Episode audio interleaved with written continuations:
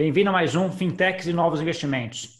E hoje nós vamos falar sobre dois aspectos nessa parte de investimento. Um, eu vou conversar com um amigo aqui, companheiro, aí, a gente trabalhou muito tempo no mercado financeiro, não exatamente juntos, mas tivemos aí contato ah, durante a nossa vida de mercado financeiro.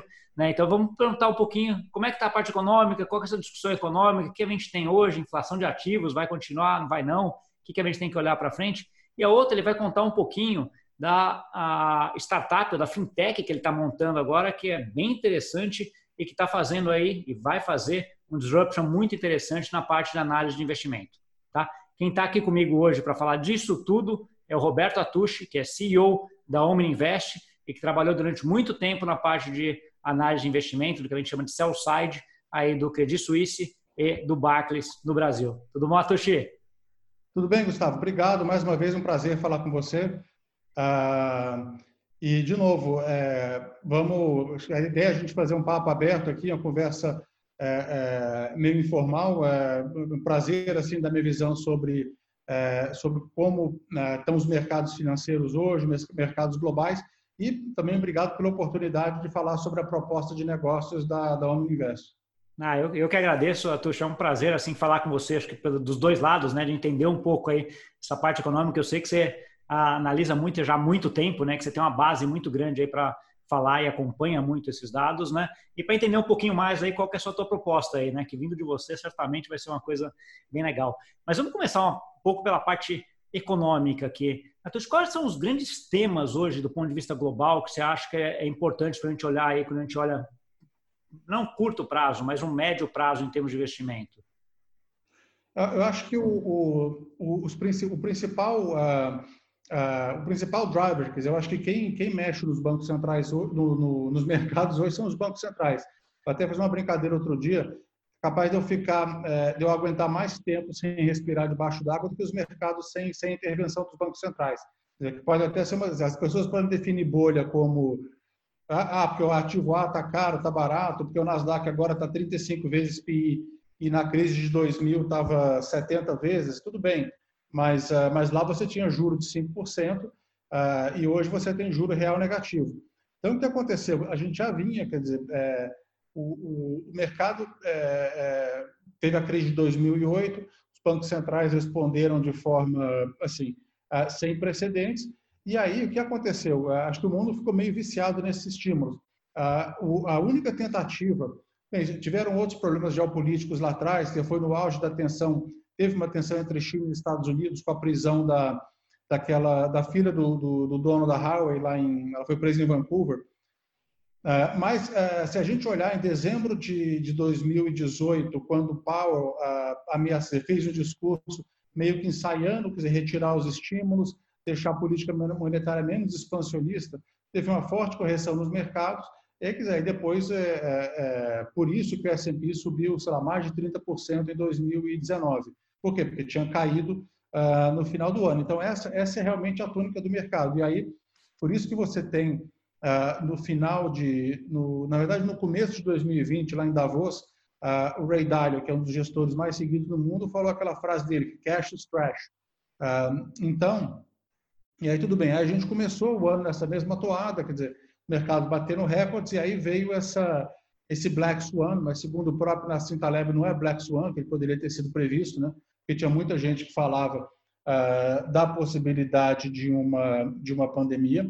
Uh, e aí, quer dizer, uh, quando os mercados caíram, acho que a mínima foi 27 ou 26 de março, o S&P bateu aí perto de 2.300, 2.350 pontos, que foi também o nível que ele tinha batido lá em 2018.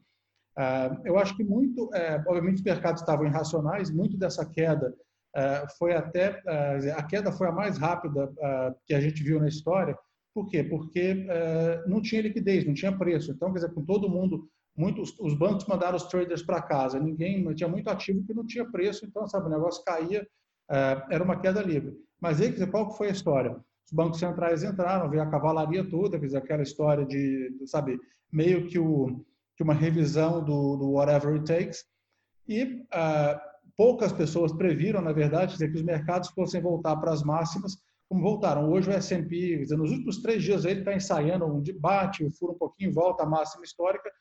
O Nasdaq já, já passou a máxima histórica. E aí, quer dizer, qual, o, que, o que é a dinâmica, o que é a tônica dos mercados? Bom, é, os bancos centrais ah, fizeram toda, to, deram todo esse suporte, deixaram mais do que claro que vão é, é, continuar suportando os mercados, mas algumas ações andaram mais do que outras. E aí tem toda aquela questão de tecnologia. Ah, o, tem uma parte que é verdade, ah, não, não que é verdade, que é fundamento, que diz o seguinte, falou, olha, ah, nesses, ah, nessas três semanas ou, ou, quatro semanas de lockdown, ah, a gente deve ter visto aí uns cinco, seis anos de, não de avanço tecnológico, as tecnologias todas existiam, já existiam, mas há, quatro, cinco anos da, da, da, adoção, quer dizer, do, do, avanço na adoção dessas tecnologias. Acelerou então, dizer, uma tendência que já estava aí, né, Atushi?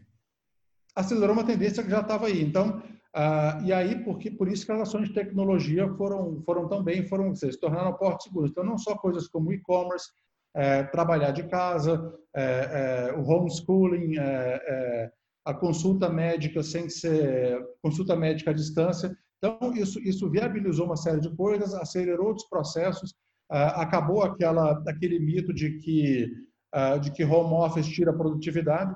Obviamente, quer dizer, que, que poder fazer home office é um luxo, né? Para a gente que é privilegiado pode fazer, mas é, não é todo mundo que tem internet de boa qualidade, é, que mora com condições, que tem um escritório que pode fazer, mas essas tendências foram todas aceleradas. É, eu queria fazer até um comentário, Atush, que eu lembro de, de ler até um, um, artigo teu aí recente, falando que isso fez até, que é a sugestão que você deu até, de olhar o S&P e separar um pouco essas empresas de tecnologia como se fosse quase um outro setor, né? Fosse quase fosse um é, outro índice. Mais, mais, até, olhar, né? mais até que um outro setor, Gustavo. Eu acho que eu acho que o que eu defendi nesse artigo foi que uh, a, a, gente, as, as Big Five, as grandes empresas de tecnologia, se tornassem uma nova classe de ativos. É, é algo que é, que é um híbrido entre, entre a renda variável e o ativo livre de risco. Porque, primeiro, se você olhar o resultado dessas empresas no segundo trimestre, quer dizer, a Apple veio um colosso, a Amazon também, todas elas, até o Facebook com a história da, da ameaça com, do, do boicote de, de, de, dos assinantes das grandes empresas, mas uh, o que as pessoas acordaram para o fato e por que, que essas empresas são uma nova classe de ativos é o seguinte: uh, elas, elas são tão dominantes mas tão dominantes que você é, ninguém é, no mundo moderno, quer dizer, é, consegue sequer começar o dia sem duas ou três dessas empresas. Então, porque se, se o seu, celular não é da, da Apple e você não usa o sistema dele, você vai usar o Android. E aí, se você não tem o Microsoft Office, você vai usar o, você vai usar o Mac. Dizer, tem todo, todo, todas as redes sociais, todo mundo usa muito rede social hoje. Então, acho que nenhuma, nenhuma nunca antes é, na história, quer dizer, talvez, quer dizer, eu acho que alguém fez uma conta uma vez, talvez a companhia das Índias uh, uh, Orientais, ela, ela em valor atual teria, ela valeria mais do que do que a Apple, de, de uma dessas big tech, mas em nenhum momento é, é, poucas empresas foram tão dominantes no, na vida das pessoas no mundo ocidental, né? Entendi. Ah, isso aí, e aí você separa, separa o S&P 495, que é todo o resto dessas, dessas big fives, né? E aí você vê que nos últimos cinco anos, a S&P basicamente não foi para lugar nenhum, quer dizer, praticamente sabe, tem uma performance medíocre, uh, enquanto que uh, essas Big Five subiram 300%. É, né, elas puxaram o índice inteiro, mas na verdade o índice, o que subiu foi só elas, né? Um pouco do que você está tá comentando. Então, assim, faria até sentido segregá-las e ser até uma classe de ativos separada. Achei muito interessante esse teu, esse teu artigo, acho que coloca a para a gente olhar esse negócio de uma forma diferente que a maioria não, não olha, né? Então, assim, mas então gente está no mundo hoje onde tem a tecnologia acelerando o que é está acontecendo, essas empresas ficando valiosas e cada mês mais valiosas, ao mesmo tempo onde ah, os mercados financeiros dependem muito dessas emissões e do suporte dos ah, bancos centrais. Onde, onde, onde vai parar isso, né, Atushi? Vai, a gente vai continuar nessa tendência de inflação de ativos? Como é que você está vendo esse mercado aí um pouco mais para frente? De novo, é, é, é difícil imaginar que isso pare, quer dizer, você eu acho que porque os juros reais são negativos, tem um mundo de repressão financeira hoje. É, tanto é que se você olhar é, os principais, aí tem outra coisa também, você pode achar por trás da, da alta da Nasdaq. É, o, tem um gráfico, quer dizer, que, que a gente usa de vez em quando, que você olha o juro real do 10 anos americano e correlaciona ele com a Nasdaq e com, e com o ouro. Então, quer dizer, são os ativos que são proteção, quer dizer, para dizer que as pessoas olham como é, seus ativos que, que, que, mais reagem a juro real negativo. E, e vai continuar assim durante bastante tempo, porque é, não, não, tem alternativa. Eu acho que é, é, essa, essa repressão financeira vai continuar durante algum tempo, vai continuar durante algum tempo. Aí você argumenta, é, isso tem uma série de consequências negativas, tem, porque o, o que a gente vê hoje é que é, o mundo está numa armadilha é, que as pessoas, alguém chama de QE infinity, que você tem é, baixo crescimento com baixa produtividade, ah, e aí isso provoca QE. Ah, os bancos centrais respondem com QE, que gera ah, desigualdade, baixo crescimento, baixa produtividade, que gera dizer, mais, mais uh, QE. E uma das críticas que os bancos centrais sofrem é que com isso aí, quer dizer, eles estão provocando aumento da desigualdade, é verdade, se você tem um fosso muito grande entre quem tem ativos, uh, algum tipo de ativo real e quem não tem, mas, quer dizer, é, é, é, é o tipo da discussão que ela é uma discussão totalmente uh, inócua, porque você não tem o counterfactual. Porque os bancos centrais falam, tudo bem, mas se eu não fizesse isso, ia ser muito pior. Porque a, a consequência negativa que você tem isso para a economia real, tudo bem, você tem baixa produtividade, tem pouca destruição criativa que as pessoas falam e acaba destruindo os bancos, né? Agora, se você o mundo está o mundo tá tão atolado em dívida que se uh, os bancos centrais forçassem se os bancos centrais permitissem juros reais positivos, uh, isso ia provocar um crash enorme, os bancos iam sofrer muito mais, porque o valor do collateral deles ia desabar. É, a gente está tá olhando longo prazo, acho que é um pouco dessa decisão que foi tomada pelos bancos centrais lá após 2008, né? Você tentar, de certa forma, amortecer esses efeitos econômicos. Né? Lá em 2008 ele poderia deixar a economia também desabada, da mesma forma que agora 2018 poderia ter deixado a economia desabar. Não deixou né? Mas é o que você está dizendo. Você não tem, já que não deixou, você não tem como comparar porque você não sabe como seria se tivesse uh, deixado, né? Tomou sua decisão, a economia está indo, eu preciso ver como é que é, vai. Tem aquelas questões de moral hazard, tudo isso aí, Sim. mas é, que é você, quer dizer, você tá, o Banco Central na verdade ele está recompensando investidores supostamente profissionais que tomaram decisões erradas. Então, por exemplo, é, é, é, complicado, mas aí você vai falar, tá bom, qual é a alternativa? É muito difícil desenhar esse tipo de coisa. É, então, por exemplo, um, um, exemplo que acontece no mercado de dívida hoje. É, o, os spreads de high yield, que são as empresas mais arriscadas, são totalmente distorcidos. Então, é, esse spread não conversa com a, com a probabilidade de, de, de calote das empresas. Então, tem, tem um gráfico é, que um amigo meu chamou a atenção hoje, agora no final de semana, que mostra o custo na, no, no, qual as empresas estão recebendo os empréstimos, o custo, a, a, as taxas nas quais os bancos estão emprestando, que ele é muito diferente do que esses bonds estão dizendo, né? Entendi, entendi. E aí, nesse cenário global que a gente está falando aqui, é um cenário de bastante incerteza do ponto de vista econômico, né? Acho que para dizer o mínimo aí, que é esse cenário que você, que você comentou. Como é que você vê Brasil em relação a isso, Atushi? Não, o, Brasil, quer dizer, todos os bancos centrais, eles foram na mesma, quer dizer, uh, o mundo está na mesma toada, dizer, o mundo está num ambiente uh, de excesso de, de liquidez, Agora, o, e aí foi permitido também a, ao Banco Central no Brasil baixar os juros. Agora, as pessoas é, têm que entender. É, eu, eu, eu, até escrevi um outro artigo sobre isso, porque eu tenho um pouco de preocupação quando as pessoas falam que, ah, não, é, o juro real, é, o juro nominal, quer dizer, Selic de 2%, obriga as pessoas a ir para a Bolsa. Cuidado, é, eu acho que não é bem por aí. É, o, o, as pessoas têm que entender, eu acho, antes, antes de fazer qualquer investimento hoje, pessoas têm que ter o seguinte na cabeça: a gente está num ambiente de crescimento baixo. Ah, então, é, o que isso quer dizer? Quer dizer o seguinte: que o juro real está 2%, tem uma identidade macroeconômica que mostra o seguinte: no longo prazo, ah, o juro nominal é igual ao crescimento do PIB nominal. Então, se você faz um investimento que, por definição, os fluxos de caixa estão lá na frente, os fluxos de caixa estão lá na frente, ah, e, e desconta uh, e usa como custo oportunidade para descontar esses investimentos uma taxa que é predominantemente de curto prazo, está cometendo um erro, tem, tem uma inconsistência. Tudo bem, se você quer usar a Selic como custo oportunidade, você coloca na premissa de receita das empresas que você está comprando é, que o PIB vai crescer 2%, uh, 2%. Aí tudo bem. Então, dizer, o Brasil, nesse contexto, ele está meio junto do, do resto do mundo a, a bolsa brasileira, é, eu acho que tudo bem, as pessoas estão buscando, é, é buscando aplicações mais rentáveis, porque, de novo, a renda fixa não morreu, dizer, o que morreu foi o CDI, mas tem produtos de renda fixa, quer dizer, onde você pode, onde você pode buscar inclinação, prazo diferente, risco de crédito, todos os tipos de, crédito, de risco que você tem em renda fixa. Então, é normal que as pessoas busquem aplicações mais arriscadas, tanto na renda fixa como na renda variável. A única, a única recomendação que eu faço uh, é que uh, coloque nas suas projeções, dizer, tanto uh, na probabilidade da, da empresa, quer dizer, do risco de crédito pagar de volta, como nas projeções de fluxo de caixa da empresa, que a gente está num ambiente de, de, crescimento baixo.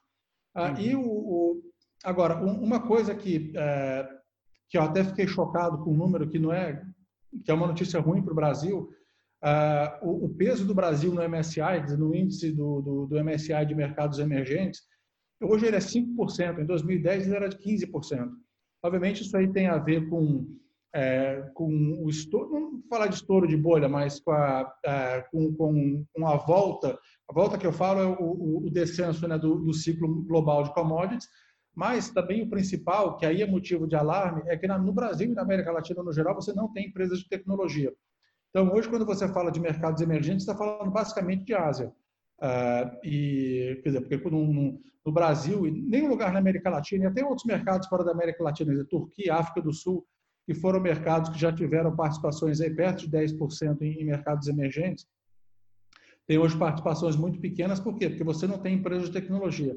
Na verdade, a África do Sul tem a, tem a Naspers, uh, que eles fizeram vários investimentos em, em empresas de internet. Mas você não tem na América Latina uma empresa como a Tencent, a Alibaba, Samsung, tudo isso, né? E, é, não, acho que esse ponto de vista é, é interessante. A aposta em mercado emergente é basicamente uma aposta em, em tecnologia na Ásia. Entendi. É que migrou um pouco, né? Então você vai pegar o que até do MSI que você estava falando, que é o índice que pega todos esses emergentes do mundo. Antes ele tinha um foco muito grande em commodities, né? em produtores de commodities, e que era o que o Brasil acaba sendo e é ainda, né? Acho que é o grande foco da parte da, a, do Brasil. Ah, só que era, agora era energia, a era tá pesando mais. Né? energia e, e, financials. Então, dizer, um setor que é muito importante, é, um setor que é muito importante é, em todos os mercados emergentes é, é o setor de bancos. É, isso é praticamente universal e é, o setor de recursos naturais. E aí você tem, é, eu lembro que você tinha aquela aquela dicotomia no dentro dos BRICS, né? Brasil, Rússia, China Índia. Então você tinha Brasil e Rússia que eram os exportadores de, de, de commodities, né? Em geral, mais petróleo, e aí China e Índia que eram, que eram os importadores. Aí, dependendo do, do ponto no ciclo que você estava, você fazia, fazia o play de, de um contra o outro. Né? Mas uh, isso, isso continua existindo, essas empresas existem ainda. Então, existe a Gazprom, existe, existe a Yukos, tudo isso, mas uh, uh, o peso de tecnologia na Ásia, ele, ele, sabe, ele ofuscou todas essas empresas, todos esses setores. Entendi. Não, ótimo. Acho que a gente podia ficar falando um bom tempo aqui, até você falando aqui. Eu só queria, eu vou fechar para a gente falar um pouquinho da, da Uninvest também. Mas acho que você tem um efeito também, obviamente, no câmbio, né? Aquela história que você falou, ah, já que os juros baixou, todo mundo tem que ir para a bolsa, mas pode ir para a bolsa nos Estados Unidos, né? Pode sair comprar Apple, comprar coisa, não precisa ir na bolsa no Brasil especificamente, né? E acho que isso é um grande efeito que fez com que o câmbio ajustasse muito aí uh, nesses últimos meses, né? É, o, o, o fato do câmbio ajustar é, o, o, fato do real ser a pior moeda nesse ano é porque o carry sumiu, né? É, porque o, o, real sempre foi a moeda que tinha mais carry. Então, quer dizer, com o juro que o Brasil sempre pagou, era, era, era muito caro. Dizer, ninguém conseguia ficar vendido em real durante é, é vendido em real durante muito tempo. E aí isso desapareceu agora com, com juro de 2%, não tem não tem mais carry, tem até carry negativo, você pode falar. Obviamente, todas as moedas têm carry negativo hoje. Mas, é, mas quando sumir essa componente de juro real, ah, aí isso provocou a depreciação maior da moeda. Né? Sim.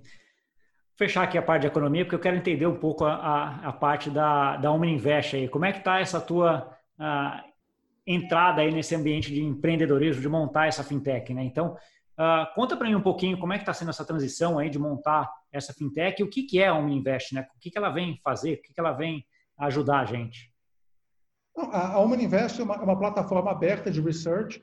Uh, existem algumas plataformas parecidas uh, na Ásia, principalmente, tem uma muito grande, na Europa tem duas. Uh, então, uh, quer dizer, o, eu sempre, depois que eu, eu, deixei de ter vida executiva, eu fui gestor de, de ações, e aí conselheiro de empresa independente, aí tirei um tempo para estudar, e aí estudei, não só fiz o mestrado, mas estudei também fintech, disrupção digital, tudo mais. E aí eu falei, pô, será que não tem algo que eu posso fazer no, no, no business que eu sempre trabalhei, que foi, que foi a parte de research? E aí eu olhei a tecnologia, olhei tudo que estava sendo feito lá fora, e aí foi feito a Omni Invest. Então, é uma plataforma aberta, então a gente tem mais de 50 analistas eh, e provedores de conteúdo, gente escrevendo relatórios sobre, eh, sobre empresas, sobre macroeconomia, uh, sobre commodities, sobre geopolítica tudo mais. Uh, eles estão baseados no mundo inteiro, então tem analista em Londres, Nova York, Paris, Madrid, todas as capitais da América Latina, uh, escrevendo sobre os mais variados temas. Como é que é o modelo de negócio? A gente vai vender assinatura, eh, a gente vai vender assinatura. Eh, por enquanto, o acesso à plataforma está livre, então a gente vai vender assinatura. 65% da receita de assinatura é distribuída é, para os analistas da plataforma, de acordo com uma fórmula que leva em conta é, não só a produtividade dos analistas, como que eles foram avaliados pelos, pelos clientes. Então, é um negócio totalmente meritocrático, mas a gente também dá incentivo para os analistas ajudarem a escalar o negócio. Então, para, por exemplo, ele compartilhar o relatório nas redes sociais dele, isso, isso tudo tem, tem um peso legal. Então, vamos falar das, das propostas de, e a gente dá infraestrutura para o analista trabalhar, que são os dados. Só, da... só entender, entender um pouco, só para ver. Então, vai ser mais ou menos como se fosse, um, um, de certa forma, um marketplace de, uh, de analistas, mas com uma curadoria tua e de uma equipe. Essa é, essa é uma ideia, assim, dá para resumir um pouco disso aqui?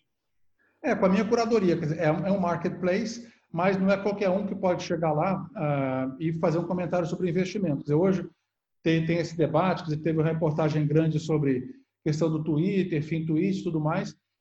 Eu não, não, quero entrar nessa discussão, quer dizer, eu prefiro falar, olha, a gente é uma empresa regulada de research, uh, compliant com a, com a 598 da CVM, então a gente é registrado na, na APMEC como empresa jurídica uh, prestadora de, de research, Uh, e, enfim, é, para o analista entrar na plataforma, ele passa por esse processo de vetting, de triagem, que envolve, uh, provavelmente, entrevistas, tudo, todo o background check, e o, ele, se já trabalhou no sell side, é mais fácil, se não trabalhou, ele tem que mandar, uh, ele escreve um relatório, teste, e, uh, por exemplo, tem até um, quer dizer, que eu recebi ontem aqui, uh, de uma analista, que nunca trabalhou no sell side, ela, ela é uma macroeconomista de, de, de, mercado, trabalhou em hedge funds, então escreveu um relatório sobre, sobre o Brasil. Então é o que a gente pede para todos os analistas fazerem. E aí o que eu ia falar também é que a, a gente, a Omninvest, dá infraestrutura para esses profissionais trabalharem, que é o, uh, os dados que vêm da Refinitiv, tem uma plataforma de notícias uh, lá dentro. Então é uma plataforma mesmo, a gente não está só no business de escrever research, uma plataforma agregadora é, e aí eu até acho, quer dizer, que, que o modelo é, de negócio ele foi, ele foi provado, é, foi vindicated, né, como, como, as pessoas falam, com, com, a, com, essa nova realidade.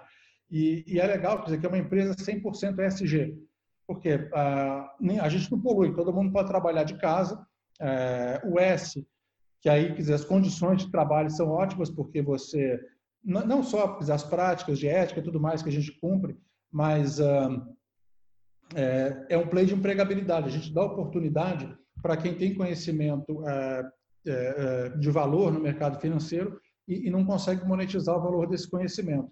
E, e a pessoa pode trabalhar, por exemplo, no horário dela, flexível. Então, por exemplo, se a pessoa tem, por algum motivo, não tem com quem deixar os filhos, ou imagina, uma pessoa, ou o marido ou a esposa foram transferidos para um lugar fora de São Paulo.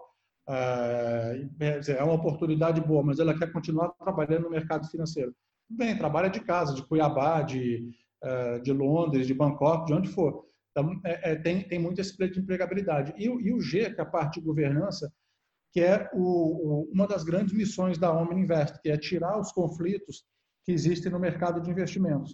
Uh, então, uh, Quais são as propostas de valor? Para os analistas, eu acho que eu falei já é, que os, é, qualquer pessoa que tem conhecimento que possa ser monetizado no mercado financeiro, a gente dá a, a ferramenta a, de trabalho para monetizar esse conhecimento.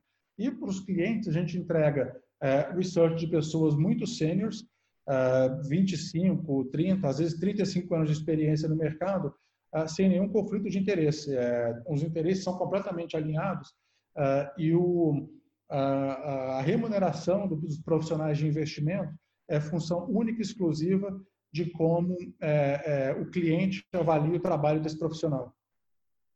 Entendi. É espetacular, tudo bem alinhado. Como é que tá, como é que tá esse cronograma, né? Em que fase você está você tá disso? As pessoas já podem lá se inscrever, seja para escrever, seja para ver esse research? As pessoas já podem é, ir lá se inscrever. O site é OmniInvest, tudo junto, omniinvest.com.br.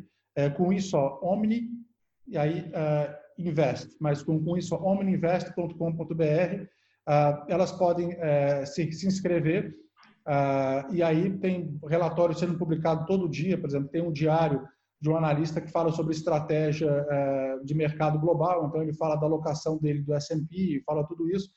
Ah, eu, eu faço um produto diário também, que é o que é o Wake Up Call, que é o primeiro morning call a chegar no mercado brasileiro.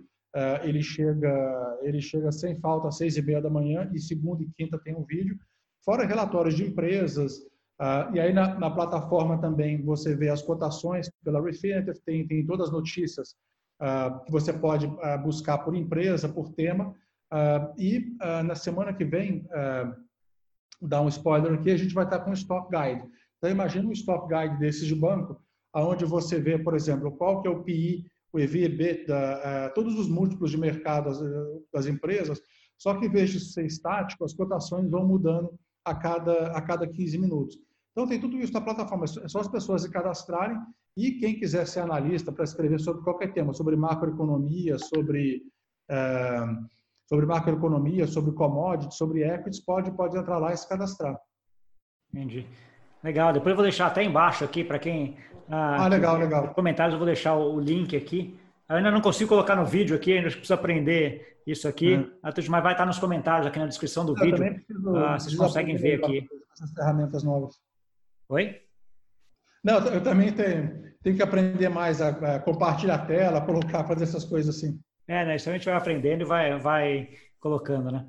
Uh, mas é isso, Atush, acho que a primeira coisa, obrigado aí por todo dividir esse uh, teu conhecimento aí sobre mercado financeiro, sobre como é que você está vendo esse mundo uh, hoje e também sobre essa iniciativa que você está fazendo. Te desejo toda a sorte do mundo. Já acompanho, né? Acho que como todo mundo viu aqui, eu já li alguns relatórios ali ah, te acompanha ali. Acho que você tem, tem coisa muito boa ali que você pode agregar bastante. Acho que você tem tudo para criar aí uma fintech bem disruptiva aí para a América Latina ah, inteiro. Boa sorte. Obrigado, Gustavo. Obrigado, obrigado pela oportunidade mais uma vez. Vamos, vamos repetir, estou aberto. Uh, se a gente quiser, a gente pode bater um papo sobre o mercado quinzenalmente para dar minha visão e a visão dos analistas também. Uh, e, de novo, boa sorte para você, uh, sucesso, parabéns pelo trabalho que está fazendo. Uh, e, de novo, até a próxima. Tá bom. Obrigadão. Natushi, e para você que nos acompanhou aqui, muito obrigado. Não esquece aí de dar um like, ativar o sininho, mandar para aquele amigo ou amiga tua que tem interesse, que está vendo esse mercado uh, acontecendo e que também quer saber mais sobre isso. Tá bom? Obrigado e até semana que vem.